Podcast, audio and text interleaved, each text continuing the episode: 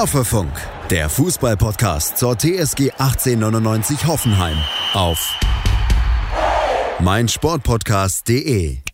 Hallo und herzlich willkommen zur Folge 136 von Hoffefunk. Man könnte auch sagen Hallo zur letzten Folge des Jahres 2022, zumindest in gewisser Art und Weise, denn wir werden heute über das letzte Pflichtspiel des Jahres sprechen.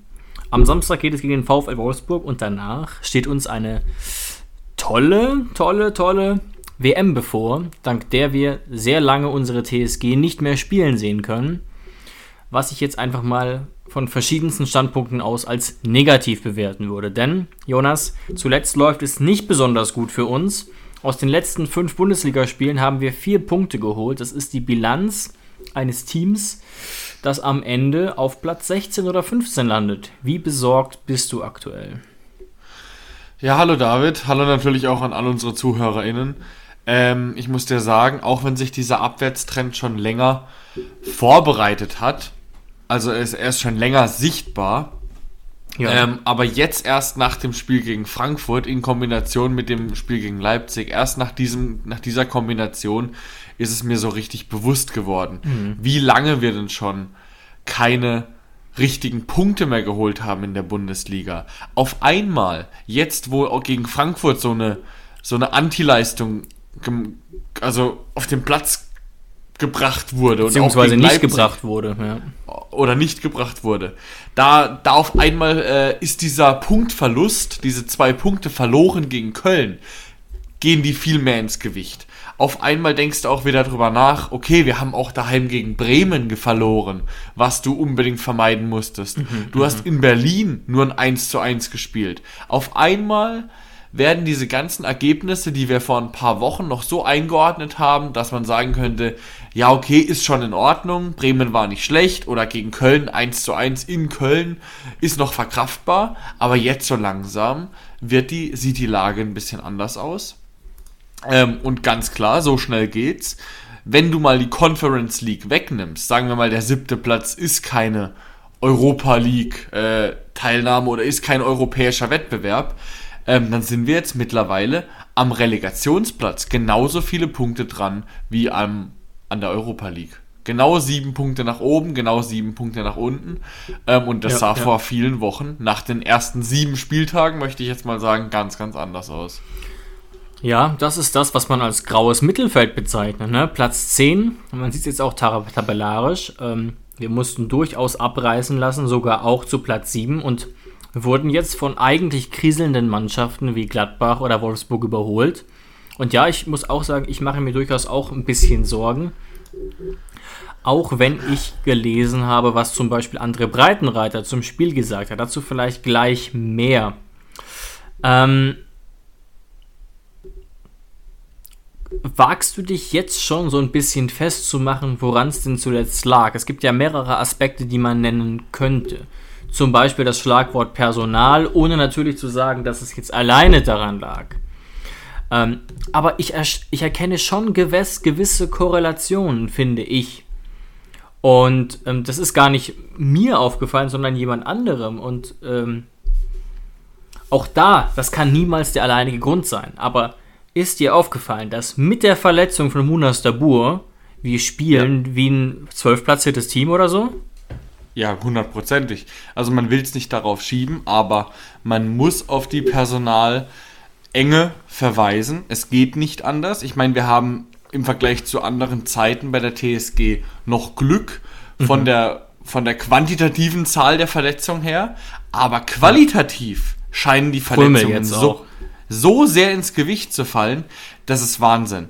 Also, wenn du dir mal überlegst, was für eine Scheiße, Entschuldigung, Kramaric seit Wochen abliefert, dass du wirklich sagen müsstest, trotz wenn fünf Scorerpunkten, trotz fünf Scorerpunkten, ja, ja, dass du sagen müsstest, wenn der Bur fit wäre, wäre André Kramaric immer noch auf der Bank. Damit möchte ich nicht sagen, dass Ruther momentan eine mega Saison spielt, mhm. ähm, aber Ruther hat wenigstens vereinzelt vereinzelt ab und zu Momente, wo er seine, in Anführungszeichen, Genialität blitzen lässt, wo er sein Feuer blitzen lässt. Ein Baumgartner, der rackert sich seinen verdammten Arsch ab. Ja. Ähm, und ein Kramaric ich weiß es nicht, wo seine, wo seine Energie her ist, ob die Bundesliga mittlerweile ihn eingeholt hat, aber er holt sich manchmal den Ball irgendwo im eigenen Mittelfeld, holt er sich den Ball, dreht sich zweimal im Kreis, spielt den Ball weiter, aber ansonsten sieht man gar nichts mehr von ihm. Er kommt gefühlt an keinem Verteidiger in der Bundesliga mehr vorbei. Er spielt keine entscheidenden Pässe mehr so richtig. Ähm, ich weiß nicht, in was für einer Krise er gerade steckt, aber man muss gucken, dass man ihn da schleunigst rausbekommt. Absolut. Und er hat zuletzt ja auch mh, vermehrt im Mittelfeld gespielt, gegen Frankfurt ja auch. Und da gefällt er mir sogar noch mal schlechter. Und das ist eben so spannend, weil, wie gesagt, in der Bundesliga sind jetzt nach 14 Spielen 5 Scorerpunkte sogar solide. Er ist, glaube ich, unser Topscorer sogar. Aber er ist einfach für den einzelnen. Nee, er ist nicht unser Topscorer, sorry. Baumi hat noch eins mehr. Ähm, aber er ist jetzt für den Spielaufbau überraschend unwichtig, scheint mir, in vielen Situationen.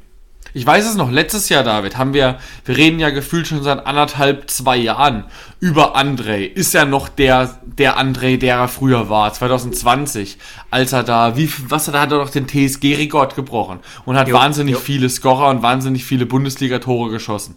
Ähm, und danach hat es eben nachgelassen. Und wir haben ihn jetzt zwei Jahre lang immer wieder verteidigt und haben gesagt, okay, du musst aber mal schauen, in verletzungsfreien Phasen, wenn andere, äh, in verletzten Phasen von André, dann spielt die Mannschaft einfach auch 20% schlechter, weil André eben auch den Pass vor dem Assist spielt. Aber auch das erkenne ich momentan nicht mehr. Also, ähm, er ist momentan wie ein Fremdkörper in unserem System und bringt überhaupt keine Geschwindigkeit mehr auf den Platz. Er verlangsamt das Spiel mittlerweile in den falschen Momenten. Ähm, und ja, ich, ich möchte es wirklich anders sagen. Ich, ich, man kann es nicht anders sagen.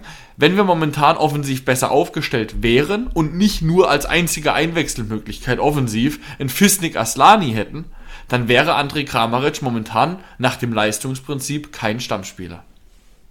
Ja, also müssen wir schon festhalten, dass die Verletzung von Munas, aber natürlich auch schon die länger herrschende von Ilas durchaus eine Rolle spielt, einfach weil vorne auch der Druck fehlt. André spielt momentan eh. Er war ja zuletzt auch ein, zwei Mal außen vor, aber jetzt hat man tatsächlich ja wirklich kaum eine Wahl. Leider ist es dann doch nicht ganz so einfach, muss ich sagen. Gerade, glaube ich, das Frankfurt-Spiel sollten wir besonders in den Fokus nehmen, weil das, glaube ich, am meisten Diskussionen bei unseren TSG-Fans ausgelöst hat. Und da war, das war ja wirklich. Ne, eigentlich muss man Jonas nochmal kurz unseren WhatsApp-Chat öffnen und da mal so ein bisschen scrollen, weil ich will da durchaus ganz ehrlich sein. Wir haben die Aufstellung gesehen und haben es erstmal eigentlich ganz gut gefunden, weil wir meinten, ja, das mhm. ist mutig von Breitenreiter. Ähm, und wir fanden es auch gut, Stichwort Leistungsprinzip, dass ein Socki rausrotiert ist. Auch Karajabeks Nominierung und die von Damar konnten wir verstehen. Ich meinte, Zitat, das zeigt Ehrgeiz und äh, Entschlossenheit. Und du warst ähnlich zufrieden. Und nach einigen wenigen Menü Minuten, in denen es noch konzentriert war, sind wir dann komplett auseinandergefallen. Und das hätte durchaus auch 5-0 ausgehen können für die Frankfurter Eintracht. Du hast geschrieben, und so war es eigentlich auch, wahnsinnig viele individuelle Fehler, viele Zweikämpfe verloren und unsere Abwehr ist mehr gerutscht, als sie eigentlich gestanden ist. Ja, also dieses Gerutsche wirklich, das ging mir so auf den Sack. Ich war kurz davor zu sagen, irgendjemand von der Tribüne aus unserem Fanblock soll jetzt bitte auf den Platz gehen, Hauptsache er rutscht nicht weg. Weil solange du auf dem Platz stehst, hast du manchmal immer noch eine bessere Leistung gezeigt als die, die von unseren Spielern aus kamen. Also ich bin sehr selten, Leute, die das schon seit Jahren unseren Podcast hören, die wissen, dass ich sehr selten extrem sauer bin. Aber nach so vielen individuellen Fehlern, wenn du mhm. jedes Mal wegrutscht, und klar, fürs Wegrutschen, da kannst du nicht, aber du kannst nicht 20 Mal in einem Spiel wegrutschen, in den entscheidenden Situationen. Quaresma vor dem 1-0 rutscht einfach weg. Klar. Zweimal sogar weg. In der ja. gleichen Situation. Und er rutscht nicht nur weg, er bringt sich selbst in die Situation. Wenn ich so ein junger Kerl bin und ich gehe zum ersten Mal in so ein Spiel rein, vor so einer Kulisse in Frankfurt, dann gehe ich doch nicht ins Dribbling, wenn ich gepresst werde von Frankfurt. Macht ja, er aber ja. trotzdem. Er entscheidet sich dagegen, den Ball zu schlagen, der Ball ist weg, zack, bumm. Äh, so geht natürlich da auch schön durch, er hat ja auch keine Gegenwehr. Da ähm, klappt dann alles, ja. Da klappt wirklich alles und das, das ein äh, Olli Baumann, von dem wir ja normalerweise reden, dass das der einzige ist, der Normalform hat, auch in schlechten Spielen, dass der die ersten zwei, drei Bälle alle durch den Hosenträger bekommt.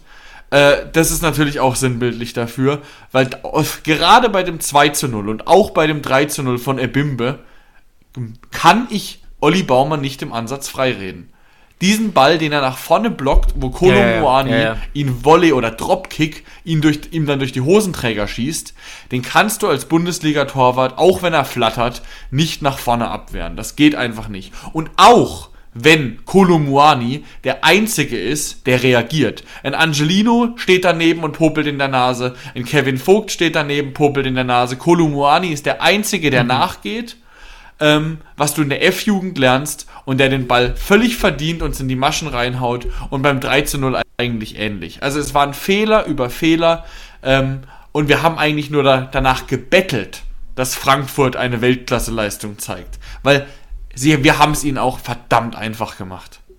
Das gehört mir auch mal dazu. Ne? Also ich, da könnte ich mich ja noch mal kurz drüber aufregen, auch wenn wir alle Kritik verdient haben. Was war mit dem Sky-Kommentator los? Also ich, ich bin wirklich ganz kurz davor, hier eine Aktion zu starten und dass wir dem einfach mal ein Mario Götze-Trikot äh, spendieren und dafür zusammenlegen. Der ist ja gar nicht mehr aus dem Staunen rausgekommen. Der hätte ihm am liebsten während, während des Kommentierens, glaube ich, eine Statue gebaut. Das war ja auch wirklich unfassbar unverhältnismäßig, vor allem auch vor dem Hintergrund, dass Frankfurt natürlich gut war, wir aber auch gespielt haben wie ein Hühnerhaufen. Selten hat dieser Vergleich so gut gepasst wie bei dem Spiel. Das war wirklich ein Hühnerhaufen was ich besonders schlimm fand, eben weil ja eigentlich mit Vogt und Kabak unsere Stabilisatoren gespielt haben, hat aber auch nicht viel genützt. Und ja, auch Kabak sieht nicht gut aus zum Beispiel. Ne? Äh, da, da lässt Frankfurt zweimal ihn schlau durch. Er hätte diesen Ball sowas von problemlos klären können, war desorientiert. Vogt lässt sich da von So ähm, austanzen und dann kommt Akpo noch rein Quaresma hatten wir ja schon, kommt Akbo noch rein, ist desorientiert und rutscht auch weg wie in so einem richtig schlechten Ladykracher-Sketch. Also unfassbar.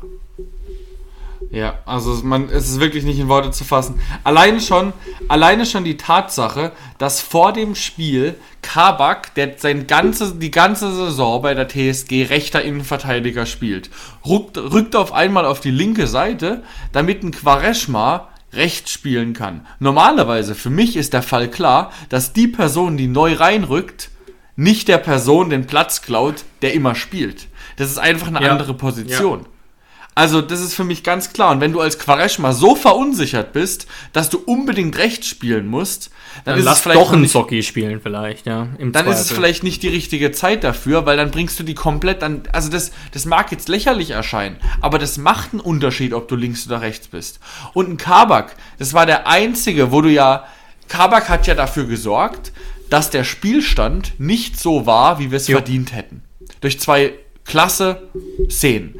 Aber wenn ein Kabak trotz einer super Vorlage auf Baumi und trotz eines genialen Tores in Mafropanos oder Lucio-Manier eine Note 4 vom Kicker bekommt und die absolut verdient ist, dann weißt du, was abging. Dann weißt du absolut, was abging, nämlich vor dem vierten Tor läuft Kolomoani vor seiner Hereingabe, wo dann Akpoguma natürlich auch wieder wegrutscht, läuft Kolomoani durch unsere zwei Top-Innenverteidiger, über die ich eigentlich nichts kommen lasse. Kevin Vogt und Kabak läuft an denen vorbei, als mhm. würde er denen noch eine High Five parallel geben und wollte abklatschen. Ohne Gegenwehr läuft er da einfach durch, bringt den Ball herein und der Rest ist Geschichte. Also in dem Moment wollte ich am liebsten die Glotze ausmachen, ähm, weil da war einfach klar, ähm, dass wir nicht mal die, das Geschenk annehmen, dass es auf einmal 3-2 stand. Weil nein, wir hatten es nicht verdient, dass es 3-2 stand. Ja, ja, das kann man absolut so sagen und das war äh, katastrophal. Wirklich von allen, gerade in der Hintermannschaft, ne, kann man auch für Angelino und, und Pavel genauso sagen, die natürlich nicht in den Situationen aktiv beteiligt waren, die aber überhaupt keine Stütze waren und auch nach vorne keine Wirkung entfalten konnten. Aber da auch nochmal bei Kabak in einer Situation beim, beim Gegentor hat er ja richtig dumm das Abseits quasi verhindert. Ne? Da hat er überhaupt nicht auf dem Schirm gehabt, dass sie nach vorne hätten schieben müssen. Aber gut, ähm, das war einfach ein, ein Totalausfall, muss man wirklich sagen. Und trotzdem, und das finde ich so krass, du hast es eben kurz skizziert, trotzdem muss ich sagen, Stellen wir uns mal einen Olli Baumann vor, an einem wirklich, wirklich guten Tag, den er zuletzt oft hatte. Das 1 zu 0 kann er halten tatsächlich, geht ihm durch die Hosenträger. Er hatte eigentlich den Raum sozusagen zum Tor gut abgedeckt. Mit ein bisschen Glück hat er den. Das 2-0 hat er sicher. Und auch beim 3-0 sah er ja nicht ideal aus.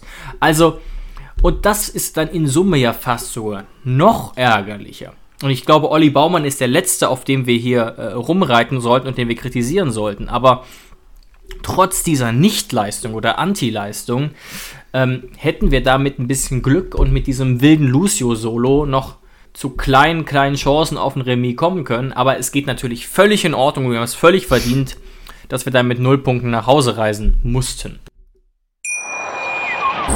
Schatz, ich bin neu verliebt. Was? Drüben. Das ist er. Aber das ist ein Auto. Ja, eben. Mit ihm habe ich alles richtig gemacht. Wunschauto einfach kaufen, verkaufen oder leasen. Bei Autoscout24. Alles richtig gemacht. Wie baut man eine harmonische Beziehung zu seinem Hund auf? Puh, gar nicht so leicht. Und deshalb frage ich nach, wie es anderen Hundeeltern gelingt, beziehungsweise wie die daran arbeiten. Bei Iswas Dog reden wir dann drüber. Alle 14 Tage neu mit mir, Malte Asmus und unserer Expertin für eine harmonische Mensch-Hund-Beziehung, Melanie Lippisch. Iswas Dog mit Malte Asmus. Überall, wo es Podcasts gibt. Jan, genau das gleiche Spiel ist es ja bei Leipzig auch. Leipzig war klar die bessere Mannschaft. Wir mhm. haben nicht im Ansatz einen Punkt gegen Leipzig verdient, aber trotz allem dachte ich nach dem 1 zu 1 kurz, okay, ich glaube nicht, jo. dass wir uns das noch nehmen lassen. Ich glaube, das 1 zu 1 verteidigen wir jetzt souverän und nehmen das mit in die Tabelle mit auf, diesen einen Punkt, weil das nämlich vollkommen in Ordnung wäre, einen Punkt gegen Leipzig zu haben. Richtig. Ähm, ja.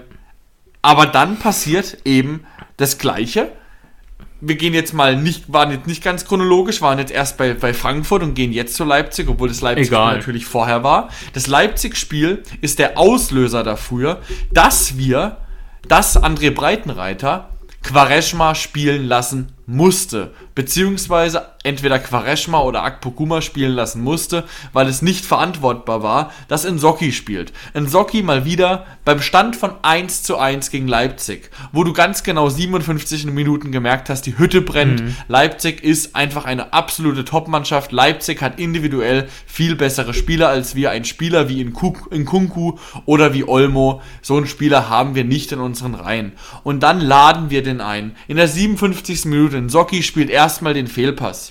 Und dann geht er dem Ball nicht hinterher. Er, er, ist, normalerweise bin ich doch der erste Spieler, wenn ich einen Fehlpass spiele und wenn ich merke, da kommt jetzt ein Konter auf uns zugerauscht, bin ich der erste Spieler, der das verteidigen möchte. Mhm. Und nach dem Abpraller rennt André Silva drei Sekunden vor Nsocki los. Nsocki komplett desorientiert, als ob er gerade auf seine Cola bei McDrive wartet, rückt überhaupt nicht auf André Silva drauf, der chippt den so dumm in die Mitte, dass Olli Baumann den nur noch nach, nach, äh, nach vorne abwehren kann und in Kunku muss den einfach nur, muss ich ein Eck raussuchen und ihn reinbatschen.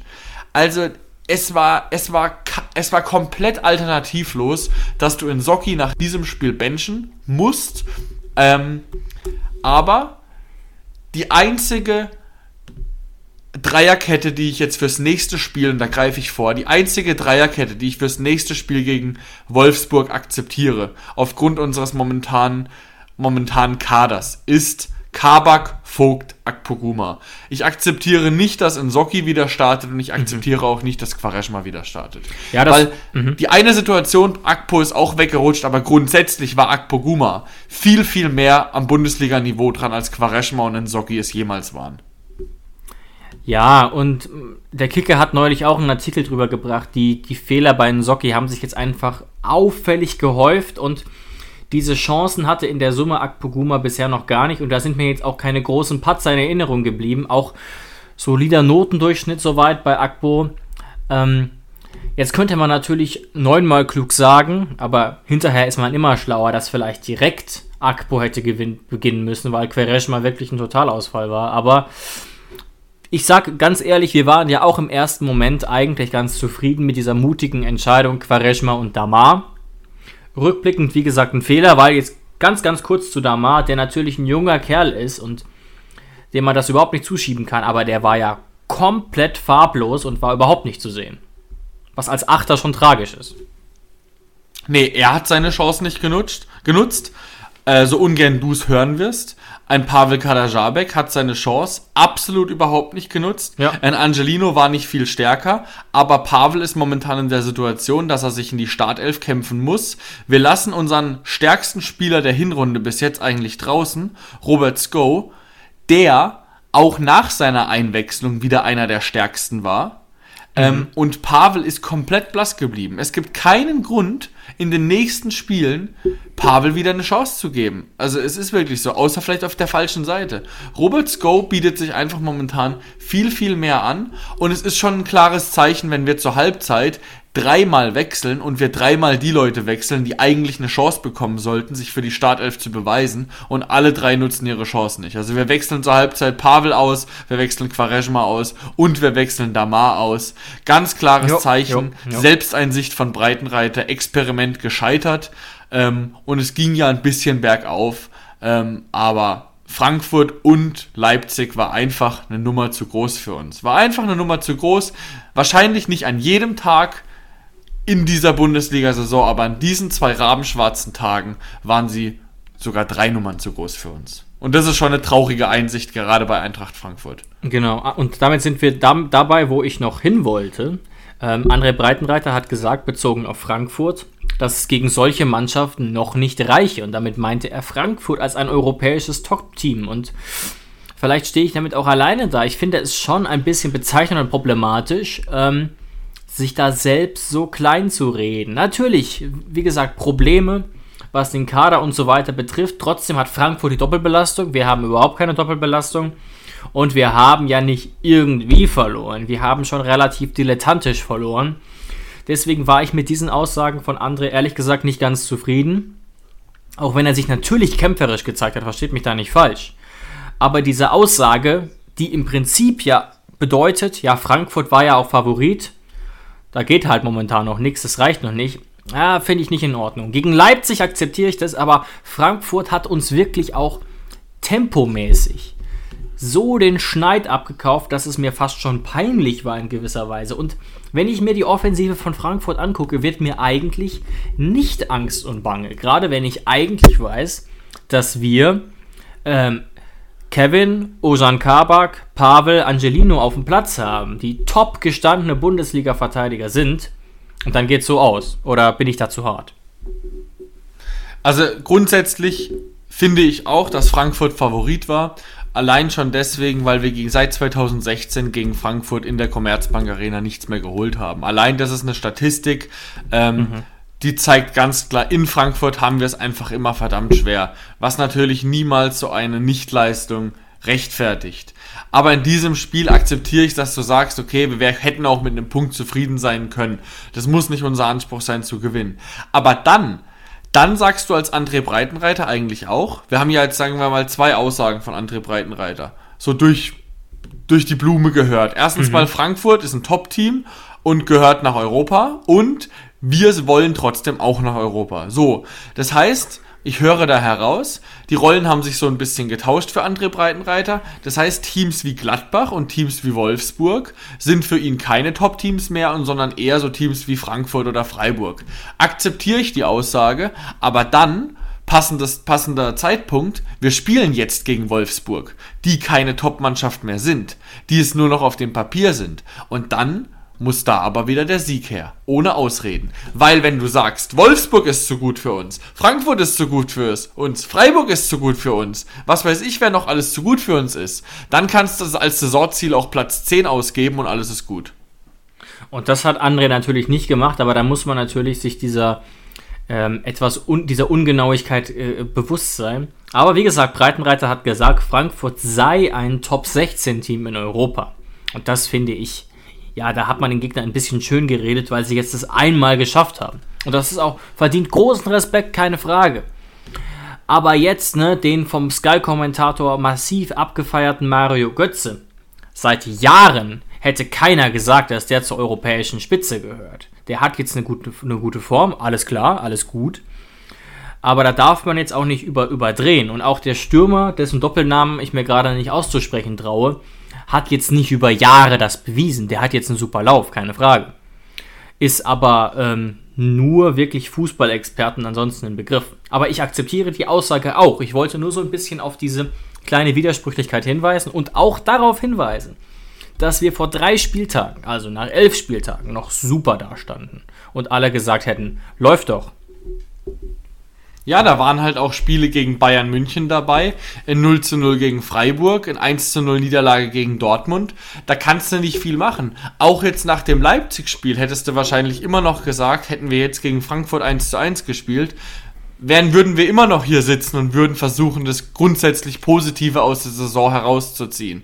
Aber es läppert sich einfach. Momentan, wie ich es am Anfang schon gesagt habe, durch die Spiele, durch das Spiel gegen Frankfurt, tut es 1 zu 1 gegen Köln erst noch richtig weh. Das brennt so richtig nach. Ich, ich schätze das 1 zu 1 gegen, Frank äh, gegen Köln jetzt viel, viel schlechter ein als damals, direkt im Anschluss nach dem Köln-Spiel, weil einfach Jo, die jo. Tabelle das nicht mehr hergibt. Irgendwann musst du die Punkte holen. Du musst dich halt als Mannschaft entscheiden, willst du da die Punkte holen, wo du sie kannst und willst gegen Leipzig und Bayern und Dortmund was dein gutes Recht ist, auf den Sack kriegen. Alles klar, kein Problem. Aber dann ähm, ist es auch schwer genug, musst du halt deine Pflichtpunkte holen. Und momentan holen wir beides nicht. Wir, wollen, wir verlieren gegen die Mannschaften, wo wir zu schlecht sind. Und wir holen nicht die Punkte, die wir brauchen, gegen Mannschaften, wo wir deutlich überlegen sind. Köln oder ist eine Bremen. Sehr, sehr schlechte Köln- Kombination. Und Köln muss man da tatsächlich eben erwähnen, weil sie ja diese extremen Personalprobleme hatten und wir deswegen natürlich Favorit waren. Ohne Doppelbelastung, mit Prömel und so weiter. Ähm, und deswegen tun natürlich jetzt, du hast du völlig recht, die Spiele gegen Köln und Bremen sehr, sehr weh. Und bevor wir jetzt nochmal kurz aufs Spiel gegen Wolfsburg blicken, nochmal vielleicht was ein bisschen frustrierendes. Schauen wir mal kurz zusammen auf die Tabelle. Wir haben jetzt nach 14 Spielen 18 Punkte. Sollten wir nach 17 Spielen, also zur offiziellen Winterpause in Anführungszeichen, dann in drei Partien noch 6 Punkte holen, stehen wir bei 24 Punkten. Wenn wir so in der Rückrunde weitermachen, stehen wir bei 48 Punkten und werden mit dieser Punktzahl garantiert nicht europäisch spielen. Ne? Und 6 Punkte aus den nächsten drei Spielen wäre ja eigentlich eine Top-Bilanz. Wir spielen ja immerhin, lass mich nicht lügen, gegen äh, Wolfsburg, Union Berlin und Stuttgart. Da könnte man mit 6 Punkten ja sehr gut leben und auch dadurch könnten wir unsere Vorrundenbilanz nur noch bedingt aufpolieren. Genau, und allein schon, dass wir jetzt darüber, darüber reden, das ist ja schon kurios genug, dass nach vorne nichts mehr geht, weil uns Munas Dabur fehlt. Seit Jahren, absurd. seit Jahren reden wir darüber, wo Munas Dabur überhaupt ist. Warum er seinen Zwillingsbruder zu uns geschickt hat, der kein Fußball spielen kann äh, und selbst nicht explodiert. Und jetzt explodiert er und alle anderen machen eine Pause. So funktioniert das Spiel natürlich nicht. Wir brauchen, wenn überhaupt, alle. Ähm, ja, schauen wir doch jetzt mal ein bisschen auf das Wolfsburg-Spiel. Wir wollen ja auch ein bisschen positiv in die Zukunft blicken. Aber, und ich wäre auch wirklich sehr interessiert daran, dass die unsere Mannschaft uns wenigstens ein bisschen versöhnlich zur WM schickt, weil die WM startet ja auch schon bald mit dem Kracher ähm, Auftaktspiel Katar-Ecuador. Wirklich was für Fußball-Feinschmecker. Ähm, aber Wolfsburg hat einen Lauf. Wolfsburg hat seit sieben Bundesligaspielen nicht mehr verloren. Ich, ich lese dir mal die letzten Ergebnisse vom VfL Wolfsburg los, äh, vor. 2 zu 0 gegen Dortmund, 3 zu 0 gegen Mainz, 4 zu 0 gegen Wolfsburg, 2 zu 2 gegen Leverkusen und 2 zu 2 gegen Gladbach. Das sind Top-Ergebnisse. Die letzten drei Spieltage haben sie mit, haben sie 9 zu 0 9 zu 0 Tore haben sie gewonnen gegen Mannschaften wie Dortmund, Mainz und Bochum, was bis auf Bochum wirklich Top-Mannschaften sind. Und selbst gegen Bochum musst du erstmal gewinnen. Das heißt, die kommen mit absoluter breiter Brust. Ich glaube nicht, dass Wolfsburg jetzt vor der Winterpause, dass Wolfsburg jetzt vor der Winterpause noch abbrechen lassen will. Ähm, und was den Kopf angeht, sind wir da absolut im Hintertreffen. Ja, extrem bitter. Weil es mir schwerfällt, würde ich die Frage mal versuchen, an dich weiterzugeben. Hast du irgendeinen Erklärungsansatz, was Nico Kovac jetzt anders gemacht hat, was bei der Mannschaft jetzt besser läuft? Denn die Mannschaft ist ja wirklich schlecht gestartet. Ich hatte zwischenzeitlich auch Nico Kovac auf dem Zettel dafür, dass der relativ früh gefeuert werden könnte. Die ersten vier, fünf Spiele, das war absolut nichts. Wir hatten alle im Kopf, ja, Wolfsburg wird wieder graues Mittelfeld spielen und jetzt scheint fast alles möglich. Aber hast du das irgendwie beobachten können, was da jetzt gut läuft auf einmal? Denn Wolfsburg ist ja schon seit Jahren eigentlich jetzt eher im grauen Mittelfeld anzusiedeln. Ja, also ich bin bei weitem, bei weitem kein Wolfsburg-Experte und maß mir da jetzt nicht an, eine genaue, ähm, eine genaue Analyse zu bringen. Aber wenn man, wenn man Maximilian Arnold glauben möchte, dann scheint es mittlerweile Früchte zu tragen, dass äh, Nico Kovac ein sehr, sehr straighter Typ ist und mit Max Kruse auch Störfaktoren aus der Mannschaft entfernt hat. Klar, dem VfL Wolfsburg, dem fehlt jetzt im Spiel ein bisschen Kreativität und vielleicht auch das ein oder andere Tor durch Max Kruse. Und Ähm, blöde Sprüche natürlich am Sky-Mikrofon. Ja, ähm, aber es gab ja jetzt auch letzt den Vorfall, dass Maximilian Arnold immer noch gegenüber irgendeiner Zeitung nochmal nachgetreten hat gegen Max Kruse. Also ich glaube, dieser Typ hat der Mannschaft in den letzten Jahren neben dem Platz nicht mehr so gut getan. Äh, und ich glaube, so langsam schätzen das die Spieler auch, dass Nico Kovac so eine straighte Art hat, denn nicht viele Trainer in der Bundesliga hätten die Eier besessen, eine Max Kruse zu sagen, er soll sich bitte verpissen, weil er einfach nicht die Einstellung eines Fußballprofis hat. Wo ich übrigens zu 100% der, mit, äh, der, der gleichen Meinung bin mit Nico Kovac. Ähm, gut, und ansonsten, ansonsten, was macht, was macht er jetzt anders? Er stellt ein bisschen anders auf. Er hat jetzt momentan das Vertrauen in, äh, in Felix ein Matcher, also nicht nur Lukas ein Matcher, sondern auch seinem, seinem äh, Ja, Bruder. stimmt. Und ja, das scheint auch relativ gut zu funktionieren. Aber so grundsätzlich ist es wahrscheinlich eher eine Kopfsache beim VfL, weil dass sie einen guten Kader haben, ist eigentlich unbestritten. Ist auch seit zwei, drei Jahren schon so. Ja, vielleicht war es, es war ja auch häufig so äh, kolportiert worden, dass, Wol dass Wolfsburg ja einfach nicht so gut harmoniere. Also der Kader da nicht so gut passe. Vielleicht hat da Kovac auch ein gutes Händchen für. Er hat ja auch schon in der Vergangenheit wirklich gute Leistungen gezeigt, vor allem eben als äh, Eintracht-Coach. Nichtsdestotrotz ist das jetzt auch kein Kader, wo man äh, sagt, das müssen wir eigentlich direkt abschenken. Aber ja, der Trend ist nicht unser Friend, sondern der vom VfL leider. Hoffnung macht, auch wenn es blöd klingt so ein bisschen, dass Lukas Mescher ausfällt, was natürlich für Hansi Flick blöd ist, für uns tendenziell gut. Und ähm, eben dann Wind wahrscheinlich wieder beginnen wird, der jetzt noch nicht so richtig einen Fuß auf den Boden bekommen hat. Aber ähm, was ja auch so ein bisschen das Geheimrezept von Wolfsburg ist, ist die starke Defensive. Zuletzt, du hast es angeführt, und, ähm, und das auch jetzt nicht mit der Hintermannschaft, die einen sofort vom Hocker haut. Also zum Beispiel unser guter Freund Munas Sabur wird sich erinnern, Paulo Ottavio hat sich einen Stammplatz erobert, hätte ich auch nicht erwartet und ist Top-Vorlagengeber beim Team. Da passt jetzt einiges. Auch Patrick Wimmer, der von Bielefeld kommt, passt gut ins System, hat schon drei Vorlagen. Also ähm, Wolfsburg scheint da langsam aber sicher Ansprüche auf europäische Plätze zu erheben und ja, ist kein so gutes Timing, denn wie ich eben so ein bisschen versucht habe vorzurechnen, wir brauchen die Punkte eigentlich. Was könnte Hoffnung machen? Ich sehe gerade tatsächlich durch Zufall, dass die Wettquoten sozusagen uns tendenziell als Sieger sehen, was mich fast ein bisschen überrascht, ehrlich gesagt. Ja, es liegt halt daran, dass es ein Heimspiel ist. Okay, das ist gut. bei den, äh, bei den Wettquoten immer noch so ein bisschen der Faktor. Ähm, nur ganz kurz nebenbei. Denkt, das ist kein Aufruf zum Wetten, lasst es am Ende verliert ihr sowieso. Das nur ganz kurz nebenbei. Ja, absolut. Ähm, ja, aber wo du absolut recht hast, ist die Viererkette vom VfL. Ähm, die ist von den Namen her absolut nichts, was uns beeindrucken sollte. Da spielt momentan ein Bornau und ein Van de Ven. Ein Van de Ven Eben. erst seit ein bisschen mehr als einem Jahr bei Wolfsburg, kommt aus der Ehredivise, äh, hat, ist ein junger Typ und ein Bornau, den kennt man noch aus Kölner Zeiten. Das ist jetzt auch keiner, den man ganz oben auf der Liste hat auf Bundesliga-Niveau. Gar nicht. Und Paulo Ottavio und Riedle Baku, die sind nicht verkehrt aber jetzt eigentlich auch nichts, mit dem du, mit denen du in die Conference League oder in die Europa League kommst. Ähm, normalerweise sehe ich uns von den Einzelspielern als Favorit. Aber wenn du jetzt den Einzelspielervergleich aufmachst und mal so ein Mamouche oder so ein Matcher mit einem Kramaric vergleichst, dann würdest du ja normalerweise sagen, natürlich ist ein Kramaric um Welten besser. Aber ist ein Kramaric in dieser Verfassung um Welten besser? Wie kriegen wir jetzt einen Grisha Prömel ersetzt? Wie kriegen wir 13 Kilometer ersetzt?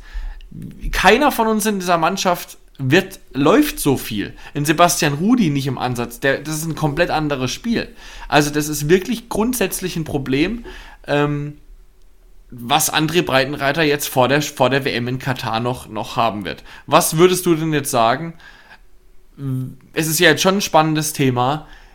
Hast du vielleicht so eine, so eine Prediction, wie wir jetzt in das Spiel reingehen werden gegen, gegen Wolfsburg? Also ich würde spontan sagen, dass wir versuchen, einfach auf Sicherheit zu gehen äh, und Spieler, die sich schon bewährt haben über Jahre, reinzuschmeißen. Also dass es nicht mehr die Zeit für Experimente ist. Was würdest du da sagen?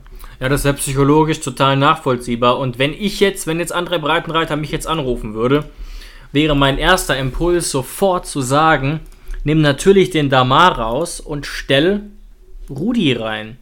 Wir waren so vogelwild, so chaotisch. Also, wenn es mal die Zeit für Sebastian Rudi ist, dann ja vielleicht jetzt. Und klar ist Rudi in den letzten ein, zwei Jahren jetzt nicht massiv aufgefallen, aber das ist ja auch ein Typ, der wichtige Pässe an den Mann bringen kann. So ist es ja nicht. Und der grundsätzlich ein fleißiger Typ ist natürlich auf eine ganz andere Art als ein Prömel.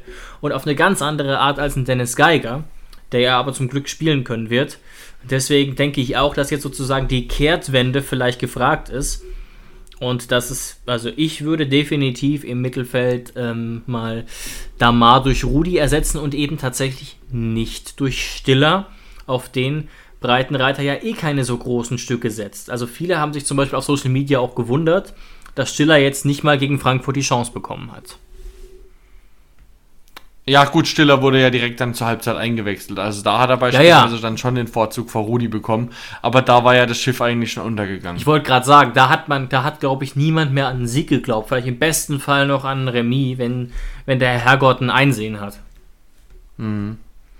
Ja, also wirklich schwierig. Ähm, ich möchte jetzt da eigentlich jetzt auch gar nicht mehr weiter darüber reden. Ich glaube, wir haben jetzt lang genug geraged. Ähm, ich brauche jetzt nämlich erstmal einen Baldrian-Tee, erstmal nach dem Spiel und jetzt während der letzten halben Stunde habe ich die ganzen Emotionen nochmal hochgeholt und muss mich jetzt erstmal wieder entspannen. Ich hoffe einfach, dass die Mannschaft ähnliche Gefühle hat wie wir, dass sie das selbst genauso sehen, was für eine schlechte Leistung in den letzten Wochen abgeliefert wurde, dass es André Breitenreiter schafft, sie durch Gespräche anzufixen und dass wir einfach nochmal im letzten Bundesligaspiel in der Saison oder im Jahr 2022, dass wir da nochmal einfach einen richtigen Kampf abliefern und das ist das, was ich mir wünsche, noch von diesem Fußballjahr. Absolut. Ich mag diese Formulierung eigentlich nicht so, aber ich hoffe eben, dass André Breitenreiter sie, wie du schon beschrieben hast, sie an der Ehre packt und ihm auch, auch, aufzeigt, was für eine wichtige Bedeutung dieses, dieses Spiel jetzt hat. Denn danach ist eben Pause für, lass mich nicht lügen, ich glaube, acht Wochen lang sind keine Bundesligaspiele. Wir testen dann zwar gegen Elversberg und Fürth, aber das sind natürlich, wie schon erwähnt, nur Testspiele. Deswegen sehr, sehr wichtige Bedeutung, auch für den Kopf, auch für den Kopf der Fans. Und deswegen drücke ich uns allen die Daumen und wünsche euch viel Spaß beim Unterstützen der Mannschaft, vielleicht auch im Stadion, denn da gibt es noch ein paar Tickets. Genau, wir wünschen euch was, haltet die Ohren steif, ciao, ciao, macht's gut. Ciao. Schatz, ich bin neu verliebt. Was? Da drüben. Das ist er. Aber das ist ein Auto. Ja, eben. Mit ihm habe ich alles richtig gemacht. Wunschauto einfach kaufen, verkaufen oder leasen. Bei Autoscout24. Alles richtig gemacht.